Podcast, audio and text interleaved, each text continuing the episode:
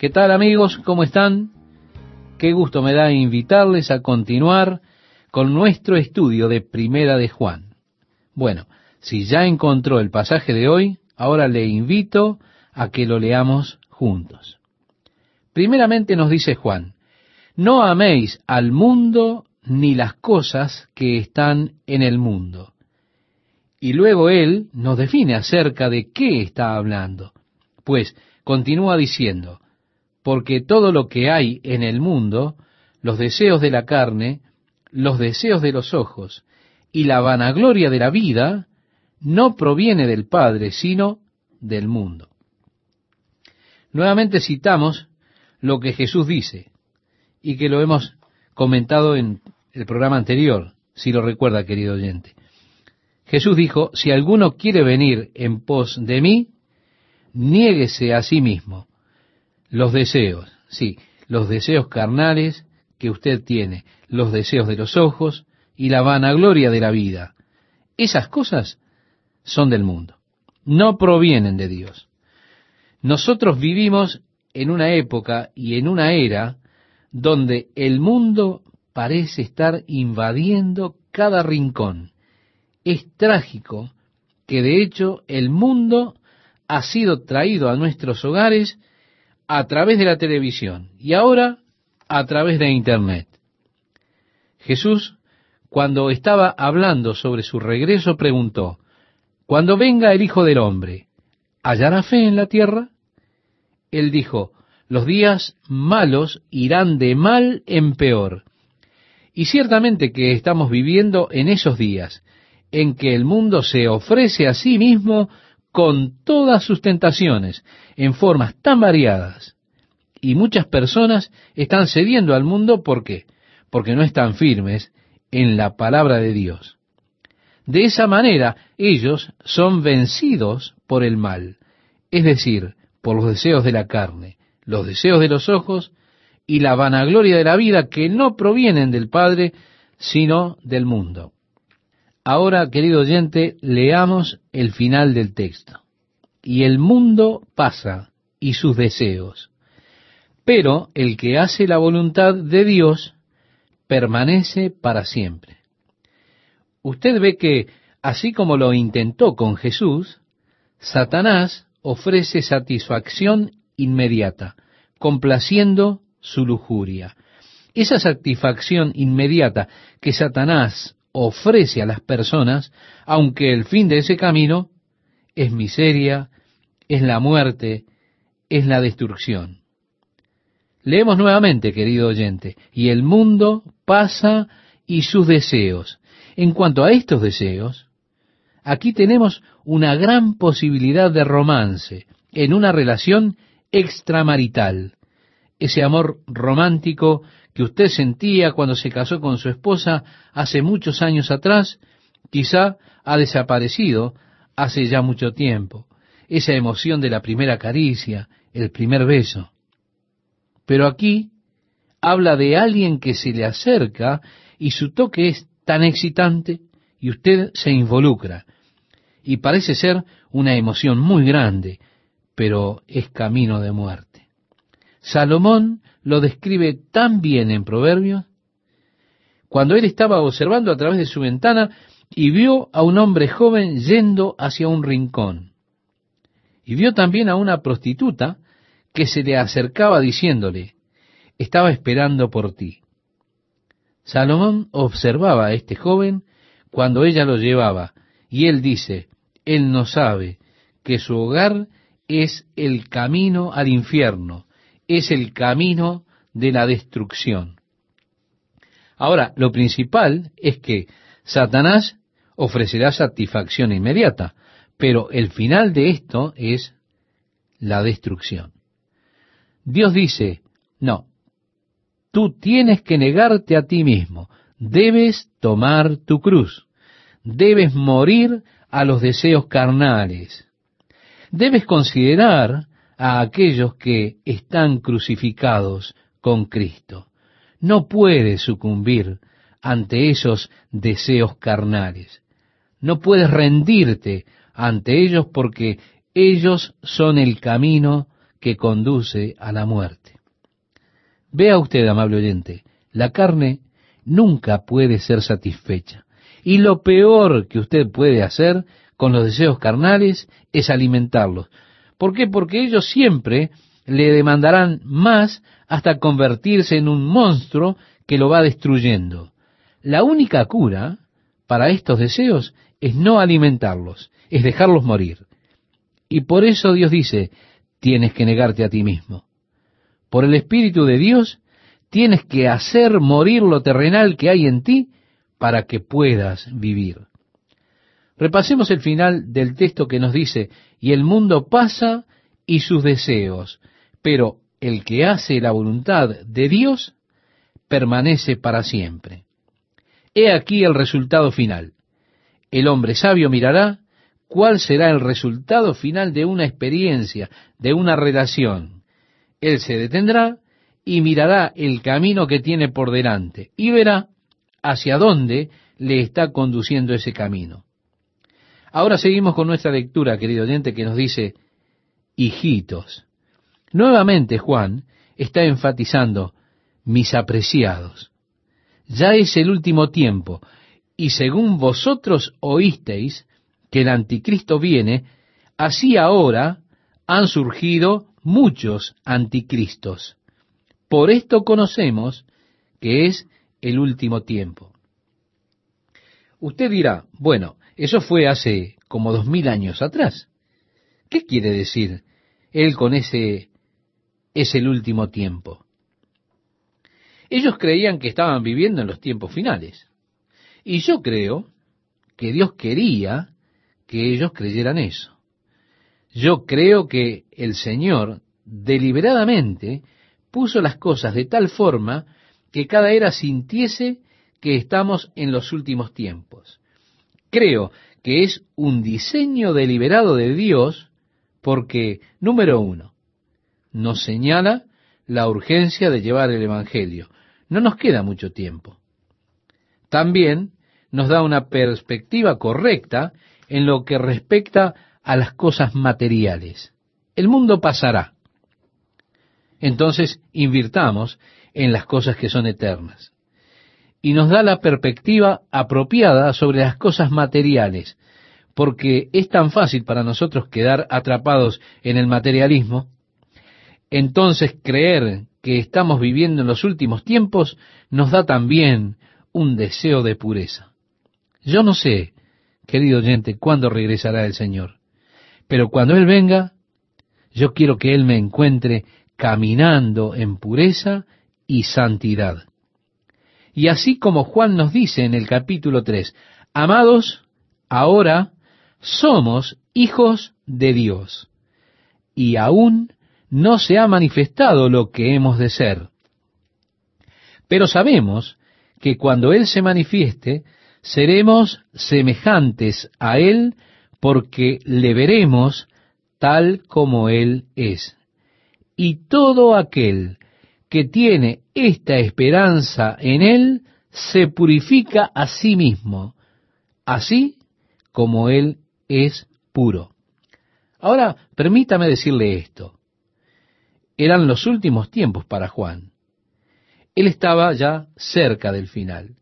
Y no fue muchos meses después de esto que Juan se fue a estar con el Señor.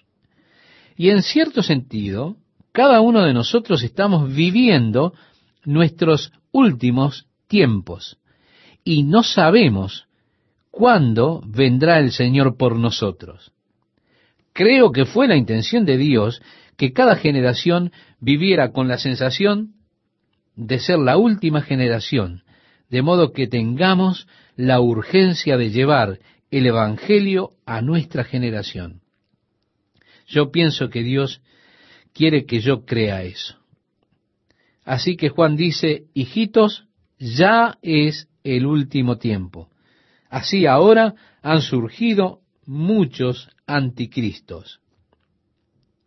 Ciertamente nosotros vemos el espíritu del anticristo en el mundo de hoy vemos cómo han tenido éxito en quitar de las escuelas de algunos países cualquier parecido con el cristianismo. Vemos cómo ellos pueden libremente hablar acerca de budismo, de hinduismo, islamismo, pero cómo una simple mención de Jesucristo puede ser una amenaza. Anticristo, el espíritu del anticristo. Note que esto era en la época de Juan, y por supuesto que hoy en día va en aumento. Ahora, desafortunadamente, en cada país hay muchos anticristos, muchos que buscan liberar la mente de las personas de todo sentido de culpa, no importando lo que hayan hecho. Y ellos son bastante exitosos. Algunos oficiales de policía me han dicho que algo que siempre los sorprende es que en algunos de esos horribles crímenes que ocurren, cuando hay niños involucrados, estos niños parecen no mostrar ninguna emoción en absoluto, ni siquiera remordimiento. El espíritu del anticristo. Juan dice acerca de estos anticristos, salieron de nosotros, pero no eran de nosotros, porque si hubiesen sido de nosotros, habrían permanecido con nosotros. Eso tiene sentido. Si hubieran sido nuestros, no hay duda que ellos hubieran continuado con nosotros. Pero salieron para que se manifestase que no todos son de nosotros. Pero vosotros tenéis la unción del santo y conocéis todas las cosas, agrega Juan. Ahora, aquí está la palabra griega eidos, cuando dice ese versículo, y conocéis todas las cosas. Esto es a través del Espíritu. Allí está ese conocimiento intuitivo, divino, que viene a nosotros desde el Espíritu Santo, hasta que yo conozco que esto es verdad. Conozco la verdad de Dios.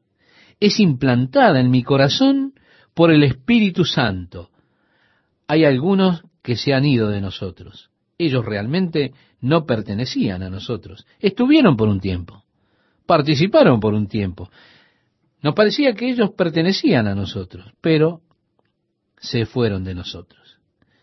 Entonces Juan dice, no os he escrito como si ignoraseis la verdad, sino porque la conocéis y porque ninguna mentira procede de la verdad. ¿Quién es el mentiroso? Sino el que niega que Jesús es el Cristo. Este es anticristo, el que niega al Padre y al Hijo.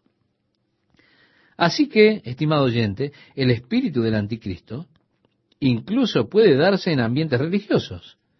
La negación del Padre y del Hijo. Esto está deviniendo en la negación de la divinidad de Jesucristo. Que el Padre y el Hijo son uno. Si tú me honras, honrarás al Padre también. Si tú me miras, verás al Padre también. Ahora Juan está hablando acerca de aquellos que rechazan a Jesucristo en lo que se refiere a su deidad.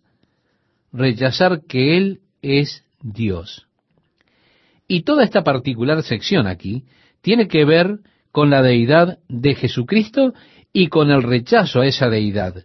Y Juan dice que es el espíritu del anticristo que rechaza al Padre y al Hijo. Todo aquel que niega al Hijo, tampoco tiene al Padre, dice Juan. Ahora bien, por supuesto que en aquellos días los judíos, muchos de ellos negaban al Hijo. Ellos negaban que Jesús fuera el Hijo de Dios. E incluso en la actualidad los judíos rechazan que Jesús fue el Mesías y que era el Hijo de Dios. Y muchos de ellos dirán que la razón por la que no creen que Jesús fue el Mesías es que él decía ser el Hijo de Dios y que el Mesías era un hombre. Como Moisés dijo, profeta de en medio de ti, de tus hermanos, como yo, te levantará Jehová tu Dios.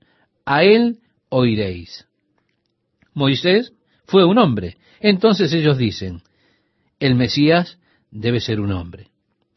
Bueno, esto es relativamente nuevo en el judaísmo en los días de Jesús, ellos creían que el Mesías sería el Hijo de Dios. Cuando Jesús dijo a sus discípulos, ¿quién decís vosotros que soy? Pedro dijo, tú eres el Cristo, el Hijo del Dios viviente. Cuando el sumo sacerdote le dijo a Jesús, te conjuro por el Dios viviente, que nos digas si tú eres el Cristo, el Hijo de Dios, Jesús le dijo, tú lo has dicho. Y él dijo, ha blasfemado. ¿Qué más necesidad tenemos de testigos? He aquí, ahora mismo habéis oído su blasfemia. ¿Qué os parece? Y respondiendo ellos dijeron, es reo de muerte. Así que fue sentenciado a muerte porque Jesucristo afirmaba ser el Hijo de Dios. Recordamos este pasaje. Así que todo aquel que niega al Hijo tampoco tiene al Padre. Y ahora continúa, lo que habéis oído desde el principio permanezca en vosotros. Si lo que habéis oído desde el principio permanece en vosotros, también vosotros permaneceréis en el Hijo y en el Padre. Vale decir, ellos son uno, de esa manera mística que nosotros no entendemos totalmente y que nosotros podemos investigar pero no entender completamente. Porque, dice la palabra de Dios, grande es el misterio de la piedad. Dios fue manifestado en carne. Ahora siguiendo con nuestra lectura de Primera de Juan, leemos, y esta es la promesa que Él nos hizo, la vida eterna. Nuevamente el futuro, el glorioso futuro, si nosotros nos negamos a nosotros mismos. Si tomamos nuestra cruz para seguirle, habrá una cruz. Está el rechazo de la carne y los deseos de la carne. Está el renunciar al mundo, pero tenemos la promesa de la vida eterna. Si usted me acompaña, querido oyente, vamos a seguir leyendo. Os he escrito esto sobre los que os engañan, pero la unción que vosotros recibisteis de él permanece en vosotros, y no tenéis necesidad de que nadie os enseñe, así como la unción misma os enseña todas las cosas, y es verdadera, y no es mentira. Según ella os ha enseñado, permaneced en él. El mensaje básico del Espíritu es morar en Cristo. Jesús dijo, si permanecéis en mí y mis palabras permanecen en vosotros, pedid todo lo que queréis y os será hecho. Tal vez usted diga, pero espera un momento. Él dijo que no tenemos necesidad de que nadie os enseñe. Entonces, ¿qué es lo que estás haciendo aquí, Chuck? Nuevamente, cotejemos palabra con palabra. Dice la palabra de Dios, el que descendió es el mismo que también subió por encima de todos los cielos para llenarlo todo. Y él mismo constituyó a unos apóstoles, a otros profetas, a otros evangelistas, a otros pastores y maestros, a fin de perfeccionar a los santos para la obra del ministerio para la edificación del cuerpo de Cristo. Así que Dios puso en la iglesia pastores y maestros. Esto es lo que yo estoy haciendo aquí, estimado oyente. Ahora bien, yo puedo enseñarle la verdad en cuanto le enseñó la palabra de Dios. La palabra de Dios es verdad. Pero a menos que el Espíritu Santo ponga esto en su corazón, usted no podrá aprender Así que el Espíritu Santo es quien toma la verdad y la aplica a su propio corazón. Habrán aquellos que están escuchando, la verdad resuena en sus corazones, los testigos, los que participan de eidos. Es decir, usted sabe, el Espíritu Santo trae la verdad a su corazón. Pero habrá otros que oigan y digan, yo no sé de seguro yo no saco nada de esto. Así que, a menos que el Espíritu Santo realmente le enseñe y traiga la verdad, usted puede leer la verdad, usted puede oír la verdad, pero es el Espíritu quien debe aplicar esta verdad en su corazón y traerle comprensión. Seguimos con la lectura de nuestro texto, querido oyente. Y dice así, y ahora, hijitos, permaneced en él, para que cuando se manifieste tengamos confianza, para que en su venida no nos alejemos de él avergonzados. Bien, nosotros no sabemos cuándo vendrá Él. En una hora que no conocemos. Él dice, Él vendrá. Y le digo una cosa. Hay muchas cosas que yo no quisiera estar haciendo cuando el Señor regrese. No quisiera ser avergonzado en su venida. Porque vea, de lo que usted no se da cuenta es que el Señor está con usted.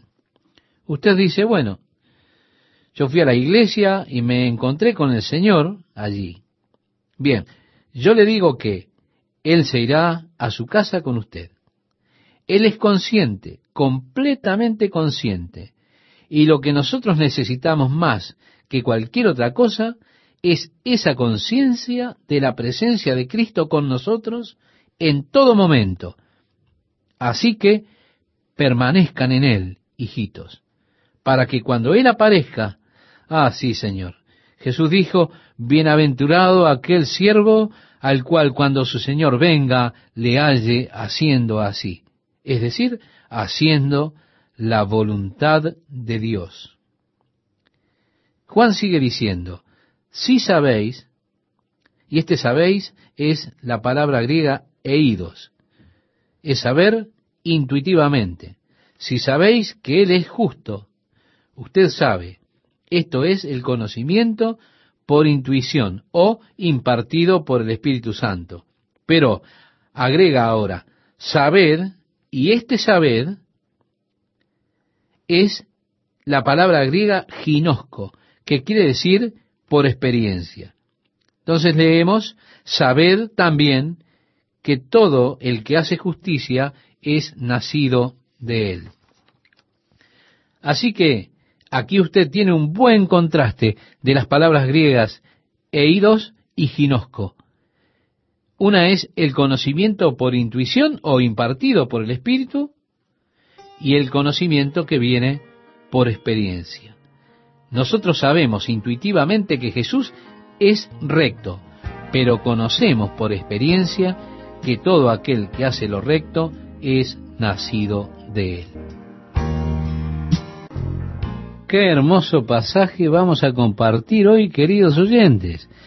Y yo les invito a que me acompañen en la lectura de este maravilloso pasaje que nos dice, mirad cuál amor nos ha dado el Padre para que seamos llamados hijos de Dios. Esto parece ser algo que Juan enfatiza. Es una verdad que él sentía como abrumadora. En su Evangelio nos dice que a todos los que le recibieron, esto es, los que recibieron a Jesús, les dio el poder de ser hechos hijos de Dios, a todos los que creen en su nombre.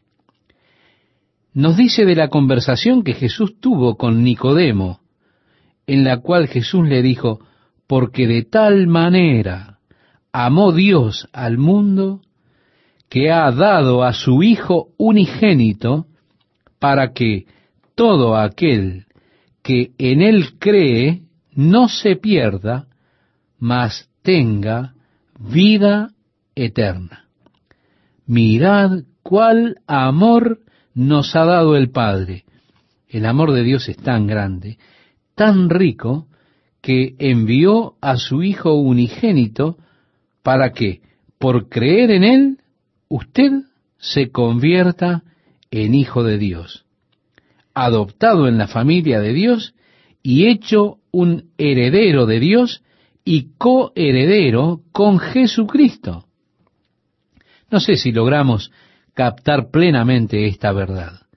El comprender esto implica como sucedió con los discípulos y los apóstoles, quedarse asombrado por ello. Pensar que Dios me amó tanto que envió a su Hijo. Dijo Jesús, nadie tiene mayor amor que éste, que uno ponga su vida por sus amigos. Juan dijo en el pasaje que estamos estudiando, querido oyente, por esto el mundo no nos conoce, porque no le conoce a Él. Jesús, cuando estaba siendo crucificado, dijo, Padre, perdónalos, no saben lo que hacen. Y Juan nos dice cómo Jesús estaba hablando con los fariseos y él les decía, si conociesen al Padre, me conocerían a mí. Pero Juan declara que ellos no le conocen a él y por tanto no nos conocen a nosotros, los hijos de Dios, a través de la fe en Cristo Jesús. Ellos no comprenden esto, no lo entienden.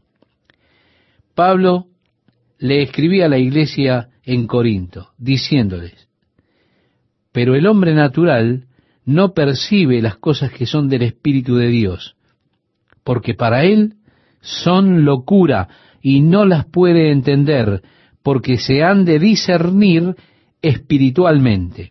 Es un maravilloso trabajo del Espíritu de Dios en nuestros corazones cuando Él nos da esa especie de innato conocimiento de que soy hijo de Dios.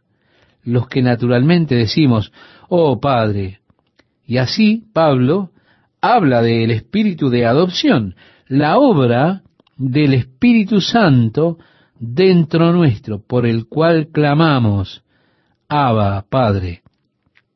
Mirad cuál amor nos ha dado el Padre para que seamos llamados hijos de Dios. Y esto es un enigma para el mundo. No nos conocen porque no le conocen a Él. Note que Juan prosigue diciendo, amados, ahora somos hijos de Dios. Esta es nuestra posición presente. Y luego él agrega, y aún no se ha manifestado lo que hemos de ser. Dios no nos ha revelado todas las glorias del futuro como expresa en otro lugar la palabra, pues Pablo dice, para mostrar en los siglos venideros las abundantes riquezas de su gracia en su bondad para con nosotros en Cristo Jesús. Hay un montón de cosas acerca del cielo que no sabemos. Cuando Pablo visitó el cielo y experimentó su maravilla, la gloria del cielo, dijo que sería un crimen si tratase de describir las experiencias, las cosas que él oyó. Realmente desafían la descripción. No hay palabras en el español o en algún otro idioma. No hay palabra que sea adecuada para describir las experiencias que están más allá de nuestra habilidad para comprenderlo. Como leíamos, aún no se ha manifestado lo que hemos de ser. Usted sabe, hay muchas personas que tienen preguntas realmente interesantes acerca del cielo. Por ejemplo, ¿habrá perros en el cielo? ¿Y gatos? ¿Mi perro Robert estará allí? y muchas cosas por el estilo acerca del cielo son las que preguntan las personas. Y a veces con las preguntas hay una inferencia. Usted sabe, yo no estaría feliz si Robert no estuviese allí. Y las preguntas acerca del casamiento en el cielo y cosas de esa naturaleza como si en el cielo pudiese haber decepciones, porque las cosas no son como hubiese querido que fuesen. Déjeme decirle esto. Es mucho mejor de lo que usted haya alguna vez imaginado o soñado. Cosas que ojo no vio, ni oído oyó, ni han subido en corazón de hombre, son las que Dios ha preparado para los que le aman, dice la palabra de Dios. Va a ser mucho mejor que lo que haya usted alguna vez soñado no me estoy preocupando por todas estas pequeñas cosas acerca del cielo. tengo un gran perro, pero usted sabe, estimado oyente, él no tiene que estar allí para hacer que ello sea el cielo para mí. El Señor ha de estar allí y habremos de estar con Él en un entorno perfecto en el reino de Dios. Y el reino de Dios no consiste en comida o bebida, sino en justicia, paz y gozo, dice la Escritura. Así que, aún no se ha manifestado lo que hemos de ser. Encierra un montón de cosas maravillosas que no podemos siquiera imaginar. Ahora, siguiendo con nuestro pasaje, leemos, pero sabemos que cuando Él se manifieste, seremos semejantes a Él porque le veremos tal como Él es. El rey David decía, estaré satisfecho cuando despierte a tu semejanza. No sé lo que será el cielo, no sé de sus maravillas, pero sé que cuando Él aparezca, seré como Él, porque le veré como Él es. Al presente soy un hijo de Dios. Y al presente el Espíritu Santo está obrando en mi vida para conformarme y traerme a la imagen de Jesucristo. Hay una ley básica de filosofía de vida, que un hombre se convierte a como es su Dios. Leemos en el Salmo 115, donde David dice, ¿por qué han de decir las gentes, ¿dónde está ahora su Dios? Nuestro Dios está en los cielos. Todo lo que quiso ha hecho. Los ídolos de ellos son plata y oro, obra de manos de hombres. Tienen boca, mas no hablan. Tienen ojos, mas no ven. Orejas tienen, mas no oyen. Tienen narices, mas no huelen. Manos tienen, mas no palpan. Tienen pies, mas no andan. No hablan con su garganta. Pero luego David dice, semejantes a ellos son los que los hacen. Esa es una simple filosofía básica de la vida.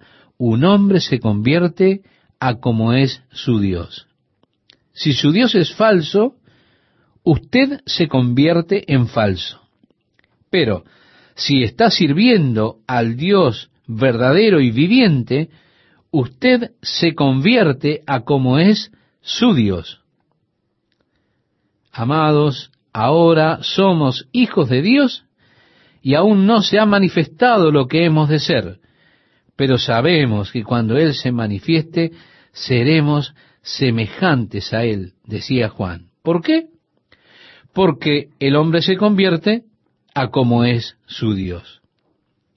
Pablo, escribiéndole a la iglesia en Corinto, les decía, mirando a cara descubierta como en un espejo la gloria del Señor, somos transformados de gloria en gloria en la misma imagen, como por el Espíritu del Señor. Así que ahora somos hijos de Dios. Como un hijo de Dios, entonces, Dios me conforma a la imagen de Cristo. Existe esa hermosa obra del Espíritu de Dios dentro de mi vida que es conformarme a la imagen de Jesús. Se dice que un día le trajeron a Miguel Ángel una pieza enorme de mármol. Así como él observó esa enorme pieza de mármol, caminó alrededor de él, lo estudió y se detuvo con admiración y dijo, esto es hermoso. Entonces su asistente dijo, ¿qué quiere decir? Esto es solo un pedazo de mármol. Él dijo, no, esto no es solo un pedazo de mármol, es el David. ¿Por qué? Porque él pudo ver fuera de esa pieza de mármol lo que quería hacer. Él pudo ver la imagen del David, él pudo verla en su mente, a pesar de que todo lo anterior a él era solamente una pieza áspera de mármol, él pudo ver el producto final. Mire usted, esta es la manera en que Dios nos ve. Él dice que nos ve hermosos. ¿Qué? Pero esto es porque Él ve lo que va a hacer en nosotros.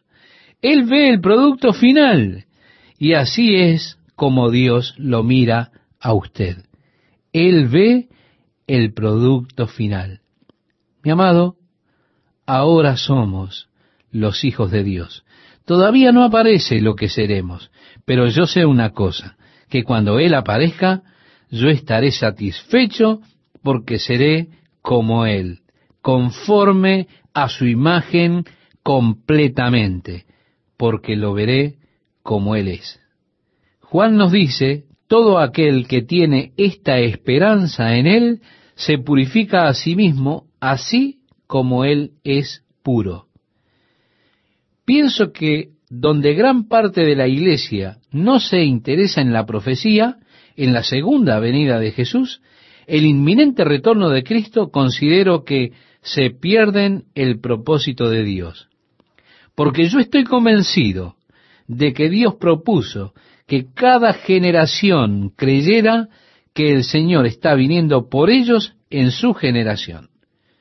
Yo creo que esto fue diseñado deliberadamente por Dios para que nosotros, siempre como sus hijos, vivamos con la expectativa de su retorno en cualquier momento. Seguramente Jesús enfatizó la importancia de estar alerta, porque nosotros no sabemos el día ni la hora de su regreso. Él enfatiza la importancia de estar listos, porque en el momento en que no pensamos, Él regresará.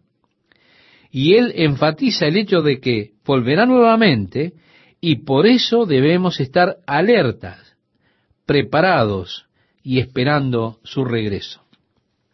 Reitero, yo pienso que el Señor dejó esto deliberadamente para que siempre, en cada generación de la iglesia, vivamos anticipándonos a su regreso. Creo que la razón por la que el Señor nos dejó ese camino es que debemos sentir siempre la urgencia de llevar el mensaje de Jesucristo al mundo. Creo que Él hizo esto para que siempre tengamos la actitud correcta frente a las cosas del mundo, que siempre tengamos luz en cuanto a las cosas del mundo. Creo que Él nos dejó este camino de manera de darnos un incentivo para vivir puramente. Jesús puede venir en cualquier momento.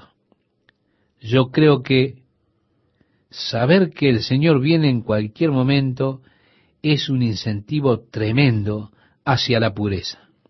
Bien nos dice ahora Juan, y todo aquel que tiene esta esperanza, ¿qué esperanza? La esperanza de que el Señor aparecerá y que seremos como Él. Y todo aquel que tiene esta esperanza en Él, se purifica a sí mismo, así como Él es puro. Yo creo que esto es un gran incentivo para vivir en pureza y en santidad. Ahora, querido oyente, Juan continúa diciéndonos que todo aquel que comete pecado infringe también la ley, pues el pecado es infracción de la ley. David dijo, la ley de Jehová es perfecta que convierte el alma. Los mandamientos de Jehová son rectos que alegran el corazón.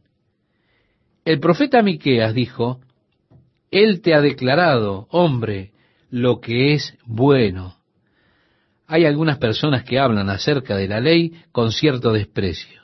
Y ellos dicen, bueno, nosotros no estamos bajo la ley, estamos bajo la gracia. Y rebajan de cierta forma la ley. La ley es sagrada, es recta, es buena. Y la ley, si usted la usa para los propósitos de Dios, aún es buena. La intención de la ley era mostrarle al hombre su pecado, el error que cometió el hombre fue pensar que si él guardara la ley, podría erguirse en justicia delante de Dios. Esa no fue la razón por la que Dios nos dio la ley. Él nos dio la ley para mostrarnos nuestro pecado y para mostrarnos cuán desesperadamente necesitamos su ayuda, necesitamos su salvación. Fue hecha para ser como un maestro que nos forzara, nos condujera hacia Jesucristo. Pero en la ley, Él nos muestra sus requisitos. Y en violar la ley está el pecado. El pecado es la transgresión de la ley, querido oyente. Es fallar a la marca, pues la ley es la marca de Dios. Así es como Dios quiere que vivamos. Esta es la marca que Dios fija para nosotros. Y no poder guardar la ley es fallar a esa marca. Vale decir, es pecar. Es la transgresión de la ley. Yo lo aliento a que usted lea la ley de Dios y, me diga en dónde usted está en desacuerdo con ella. David dijo, la ley de Dios es perfecta. Muéstreme entonces una imperfección de la ley. Muéstreme una regla que Dios haya hecho que usted piense que no debería estar allí. Vea usted que Dios quiere lo mejor para usted. Él presentó las reglas para una vida mejor. Y guardar la ley de Dios será vivir la mejor clase de vida. El problema es que nosotros no podemos ni pudimos. Bueno, estamos de acuerdo con eso, ¿sí? Esta es la manera en la que deseo vivir, quiero vivir, aun a pesar de mi carne. Mi espíritu incluso lo desea, pero mi carne es débil. Y entonces, la palabra de Dios dice así, todo aquel que comete pecado infringe también la ley, pues el pecado es infracción de la ley. Luego Juan continúa diciendo, y sabéis que Él apareció para quitar nuestros pecados, y no hay pecado en Él. Así que las dos cosas que sabemos son estas. Primero que nada, la razón por la que Él vino fue para quitar nuestros pecados. Eso es maravilloso. Cristo murió por los pecados del mundo. Él murió por sus pecados, querido oyente. Él vino para quitar su pecado. Él vino a brindarle a usted perdón y a limpiarlo de su pecado. Ahora, regresando al capítulo 1, Juan reconoce que si decimos que no tenemos pecado, nos engañamos a nosotros mismos y la verdad no está en nosotros. Pero si confesamos nuestros pecados, Él es fiel y justo para perdonar nuestros pecados y limpiarnos de toda maldad, porque Él vino a quitar nuestros pecados. Y no hay ningún pecado que usted y yo hayamos cometido alguna vez que Él no pueda limpiar. Porque el mismo Juan nos dice nuevamente en el capítulo 1, la sangre de Jesucristo, su Hijo, nos limpia de todo pecado. Él se manifestó para quitar nuestros pecados. Nosotros sabemos eso, querido oyente. Y también sabemos que en Él no hay pecado. Él fue ofrecido como sacrificio por nuestros pecados. Pedro dijo, como un cordero sin mancha ni contaminación. Tal era el requerimiento de la ley. Cuando se trae un sacrificio a Dios, se tiene que traer lo mejor. No se puede traer un animal que haya sido atacado por un lobo. Dios no acepta un sacrificio que haya sido atropellado en la carretera. Él quiere lo mejor. Tiene que estar sin mancha ni contaminación. Una mancha es un defecto heredado. La contaminación es un defecto adquirido. Jesús fue sin mancha ni contaminación. Nació lejos del pecado y nunca cometió siquiera uno. Él fue sin mancha ni contaminación, y por lo tanto fue el perfecto sacrificio. Sabemos que en Él no hay pecado. De este modo sabemos que su muerte puede propiciar por nosotros. Hola amigos, qué alegría es para mí estar nuevamente junto a ustedes para seguir introduciéndonos en el mensaje de Primera de Juan.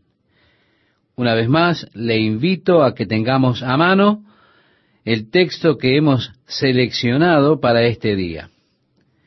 Note, estimado oyente, que Juan nos llama, nos llama antes que todo a mirar, a estudiar cuidadosamente, mirar detenidamente la manera del amor que Dios ha derramado sobre nosotros. El amor de Dios por usted y por mí es un amor no por méritos nuestros. No hay nada que nosotros hayamos hecho para ganar o merecer el amor de Dios. En efecto, Pablo escribiendo a los romanos en el capítulo 5, versículo 8, dice, Mas Dios muestra su amor para con nosotros en que siendo aún pecadores, Cristo murió por nosotros.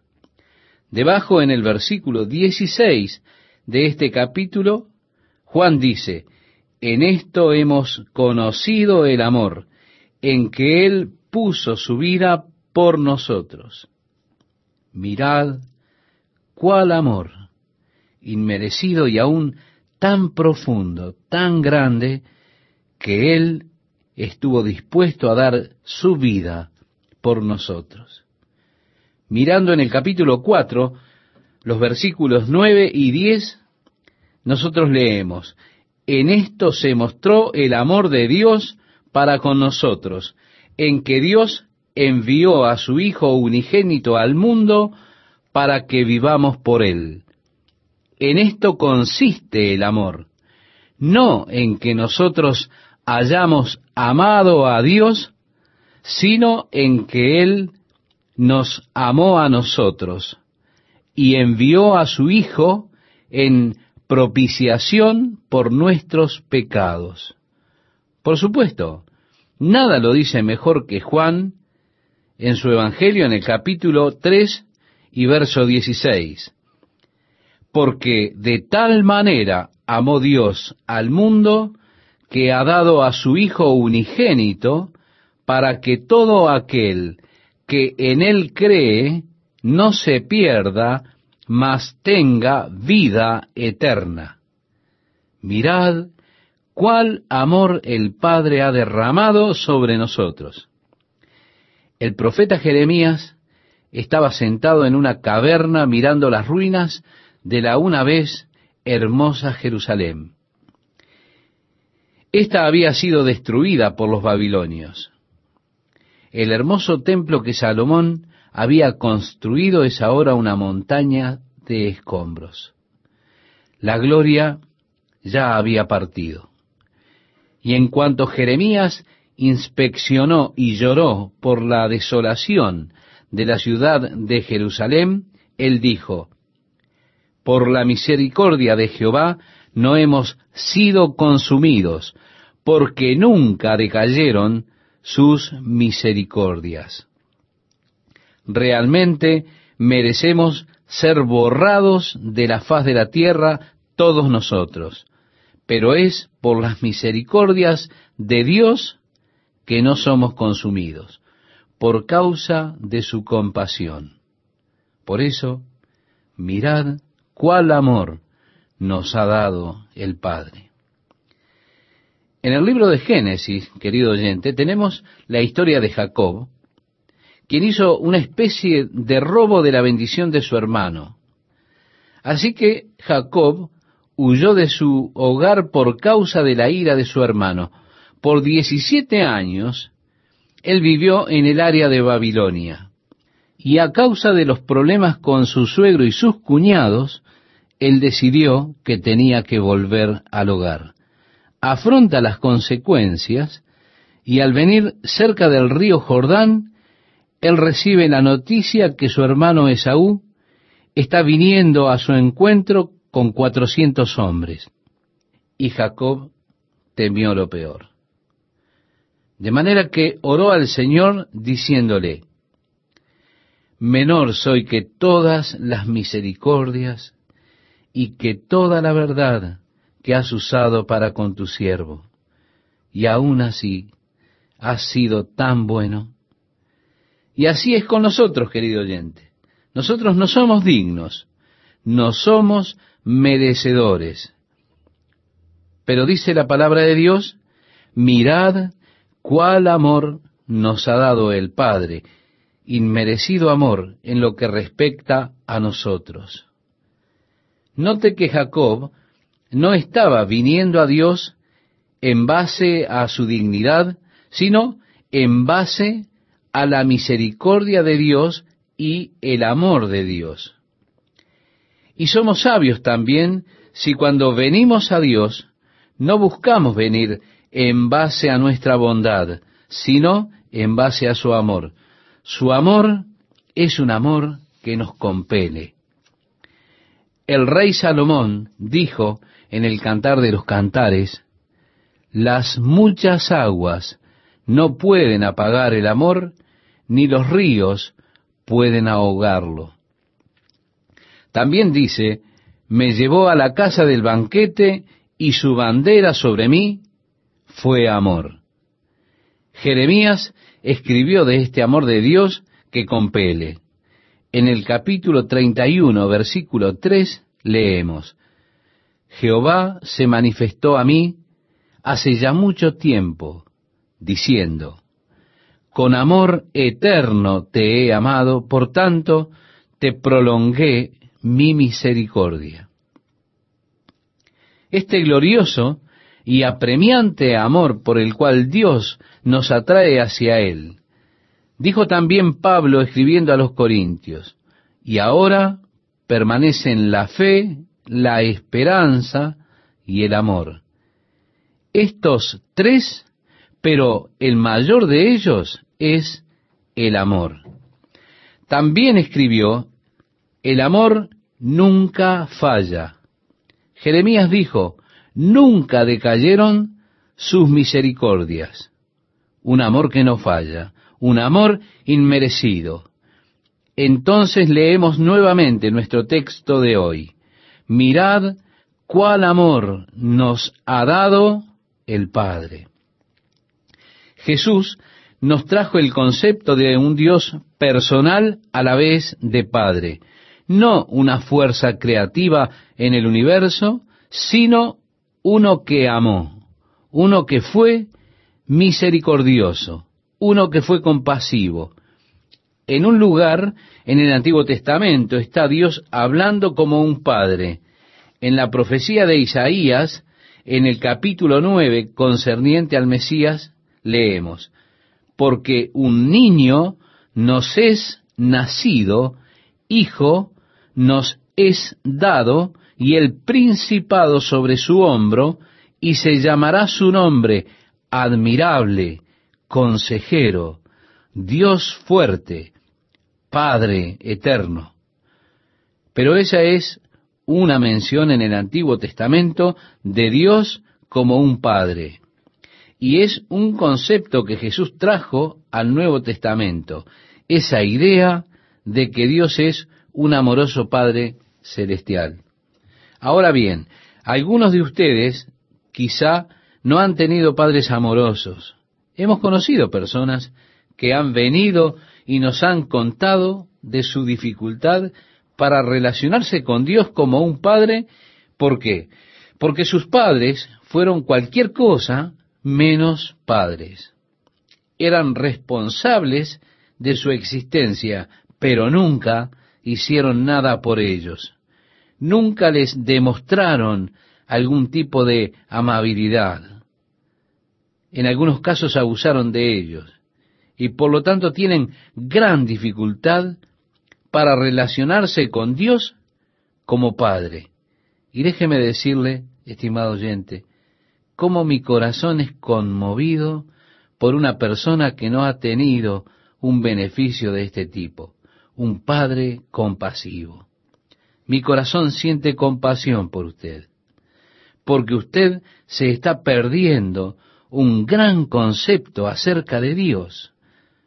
Pero piense en el Padre soñado, uno que le ama más que a su propia vida, uno que siempre estuvo ahí cuando usted lo necesitó, uno que estuvo junto a usted firme a su lado, uno que le amó y le proveyó de forma abundante para usted, uno que estuvo intensamente interesado en cada aspecto de su vida. Y eso es lo que Dios quiere ser para usted. Esa es la clase de amor que Dios tiene para usted. Ese es el tipo de interés que Dios tiene por usted.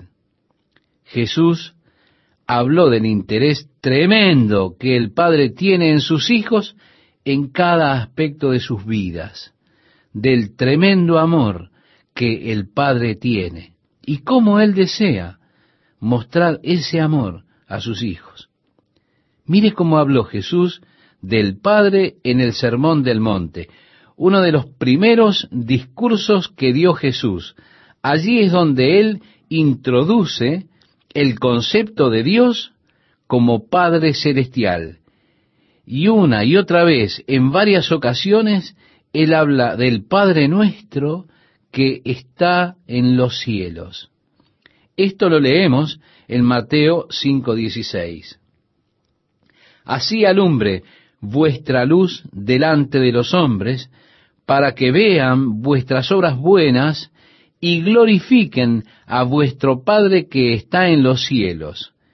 En el verso 45 leemos, para que seáis hijos de vuestro Padre que está en los cielos, que hace salir su sol sobre malos y buenos, y que hace llover sobre justos e injustos.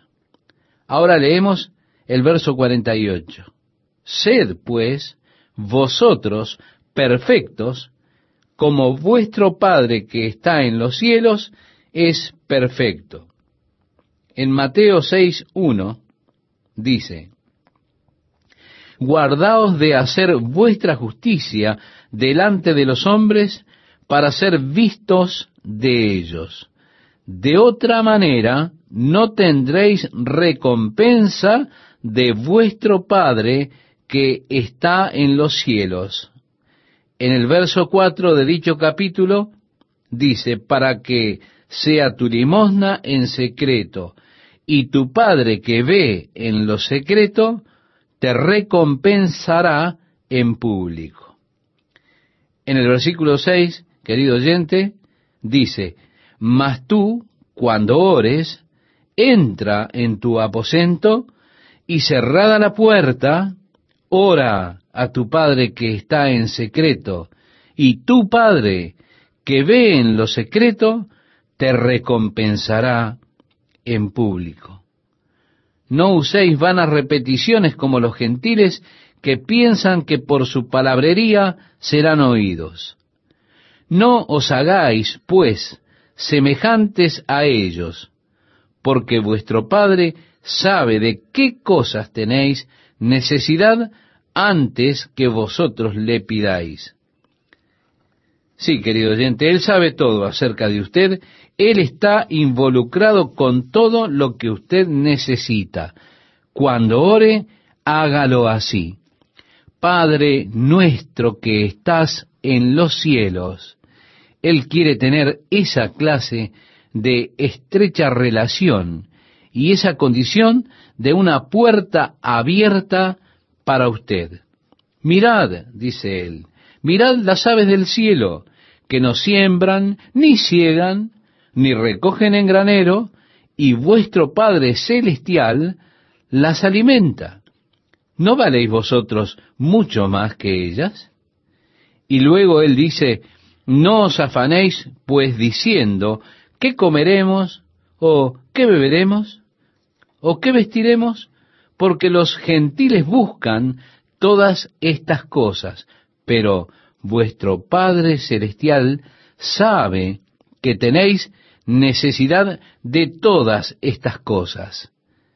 Y finalmente, en el capítulo 7 vamos a leer el versículo 11, donde nos dice, pues si vosotros, siendo malos, sabéis dar buenas dádivas a vuestros hijos, ¿cuánto más vuestro Padre que está en los cielos dará buenas cosas a los que le pidan?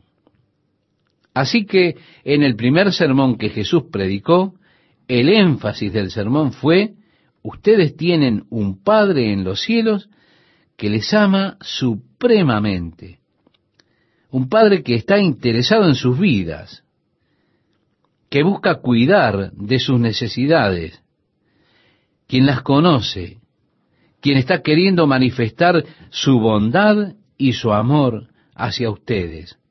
Mirad cuál amor nos ha dado el Padre en el más alto sentido.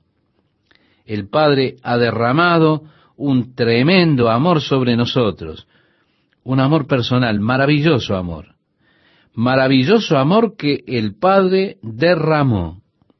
Ahora, ¿cómo manifestó ese amor? Al enviar a su Hijo unigénito para llevar nuestros pecados y morir en nuestro lugar de manera que le podamos conocer como nuestro Padre y así poder hacer por nosotros lo que Él estaba anhelando hacer como Padre amado. Dios muestra su amor para con nosotros en que siendo aún pecadores, Cristo murió por nosotros. En esto consiste el amor no en que nosotros hayamos amado a Dios, sino en que Él nos amó a nosotros y envió a su Hijo en propiciación por nuestros pecados. Ahora, el completo propósito fue que Él nos pudiera adoptar para la familia de Dios, que seamos hijos de Dios, hijos de Dios a través de la fe. Así que mirad cuál amor nos ha dado el Padre que seamos llamados hijos de Dios. ¡Qué llamado glorioso! He sido llamado a ser un hijo de Dios. Dios ha tomado al hombre de las mayores profundidades del pecado y lo ha colocado en los lugares más altos. David dijo, y me hizo sacar del pozo de la desesperación, del lodo cenagoso. Luego puso mis pies sobre peña y enderezó mis pasos. Pablo habla de nosotros y dice que estamos sentados con Cristo en lugares celestiales. Del pozo de la desesperación, de ese horrible pozo, del lodo cenagoso, nos trasladó al lugar donde estoy sentado ahora, en los lugares celestiales con Cristo Jesús. Eso es lo que Dios desea hacer. ¿Para quién? ¿Para la gente buena? ¿Para la gente extraordinaria? ¿La gente que lo merece? No, sino para el hombre pecador. Mirad cuál amor nos ha dado el Padre que seamos llamados hijos de Dios. Pablo escribiéndole a la iglesia en Éfeso les decía, en los cuales anduvisteis en otro tiempo, siguiendo la corriente de este mundo, conforme al príncipe de la potestad del aire, entre los cuales también todos nosotros vivimos en otro tiempo en los deseos de nuestra carne, haciendo la voluntad de la carne y de los pensamientos, y éramos por naturaleza hijos de ira, lo mismo que los demás. Ese es el pozo del cual Dios nos levantó. Y luego nos levantó para estar sentados con Cristo en los lugares celestiales, que seamos llamados hijos de Dios.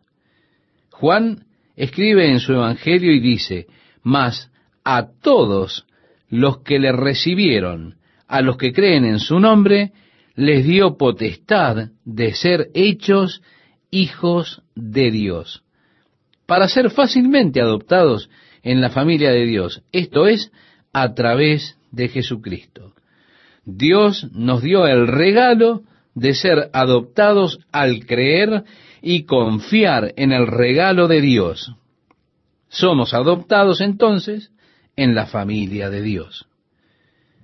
Pablo escribiéndole a los Gálatas dijo, a fin de que recibiésemos la adopción de hijos. Y por cuanto sois hijos, Dios envió a vuestros corazones el espíritu de su Hijo, el cual clama, Abba, Padre.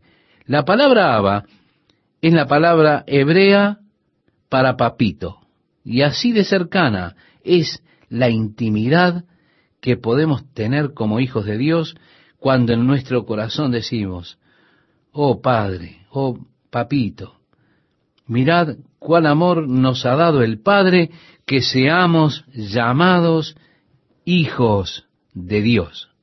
Amados, ahora somos hijos de Dios, y aún no se ha manifestado lo que hemos de ser, pero sabemos que cuando Él se manifieste, seremos semejantes a Él porque le veremos tal como Él es. Así continúa Juan en este pasaje que hemos seleccionado para este día, querido oyente. Ahora, como dijo David, seré satisfecho cuando despierte a su semejanza. Un día, sí, un día estaremos con Él. Un día pasaremos a través del velo que ellos llaman muerte, a la gloriosa luz de su presencia para vivir con Él para siempre en su reino, descubriendo día a día, año a año, edad en edad, las riquezas de su amor, gracia y misericordia para con nosotros. Nuestro Padre Celestial nos ama mucho, querido oyente. Mirad cuál amor nos ha dado el Padre.